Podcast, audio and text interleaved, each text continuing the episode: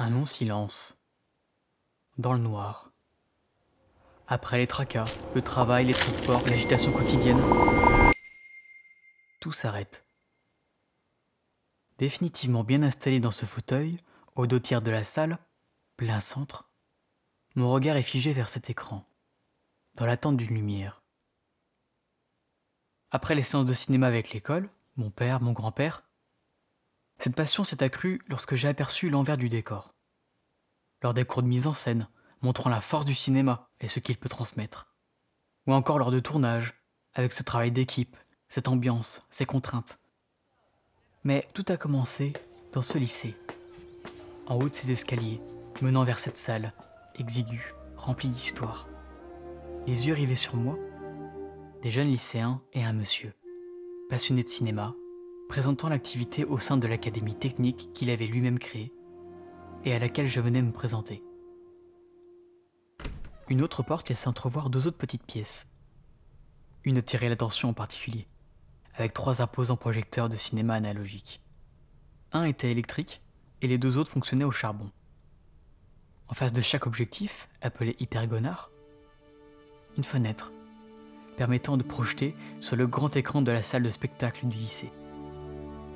Mais cette année-là, pour la première fois, c'était un gros projecteur numérique, professionnel, qui assurait les séances. On projetait des films sortis quelques mois plus tôt, comme Imitation Game, Le Hobbit, Le Pont des Espions. Puis, près de 200 bobines 35 mm, prêtes à être jetées à la déchetterie, nous ont été données gracieusement. L'ouverture de chacune de ces boîtes en ferraille rouillée et poussiéreuse était comme des surprises, des cadeaux de Noël, avec cette odeur de pellicules anciennes, ces résidus rouges. On devinait le film à travers ces miniatures, dirigées vers cette lampe orangée, et avec des inscriptions laissées par l'opérateur il y a quelques années. Après plusieurs jours de tri, les bobines constituant chaque film étaient repérées. Parmi la collection, Zorro, Spartacus, les gendarmes, Bambi, mais il fallait à présent les restaurer et monter ces bobines pour enfin pouvoir les découvrir ce grand écran. Le pari était lancé. Proposer aux internes une projection analogique de Rabbi Jacob, film qui, nous l'espérions, allait faire venir les élèves. Nous voilà donc à expérimenter. Enlever chaque bout de scotch décollé, nettoyer la pellicule, refaire les raccords, monter les bobines dans le bon ordre. Non sans difficulté,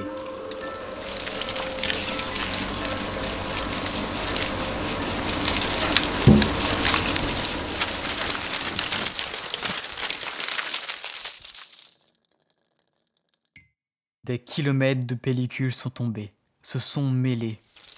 La cabine de projection s'est vue recouverte de films, allant même à devoir en dérouler jusqu'à l'extérieur de la cour afin de réparer l'énormité avant que notre accompagnant n'arrive.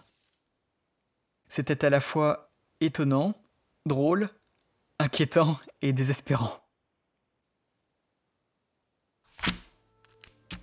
Ça y est, c'est le grand jour. Des affiches ont été collées dans tout l'établissement pour l'occasion.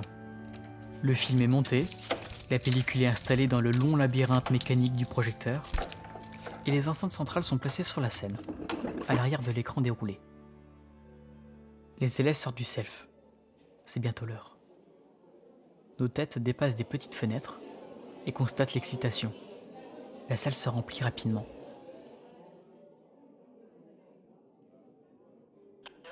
Au top du talkie-walkie, le projecteur se lance. La lumière de la salle s'éteint dès la première image projetée. Ça commence.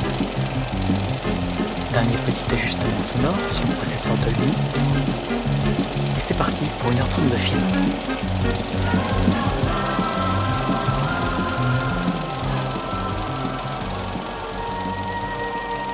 Tout de suite, le charme opère.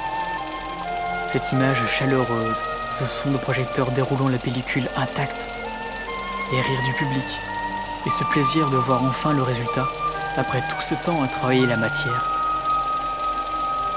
À l'ancienne. Cette projection était différente.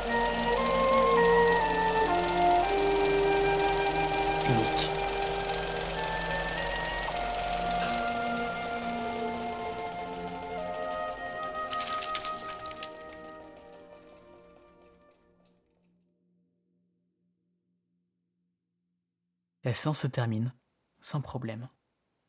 Encore les sourires aux lèvres, tout le monde regagne les dortoirs, sauf l'équipe, qui, après avoir veillé et vu la projection, finit de remettre en place la salle et discute de cette soirée magique qui venait de se passer.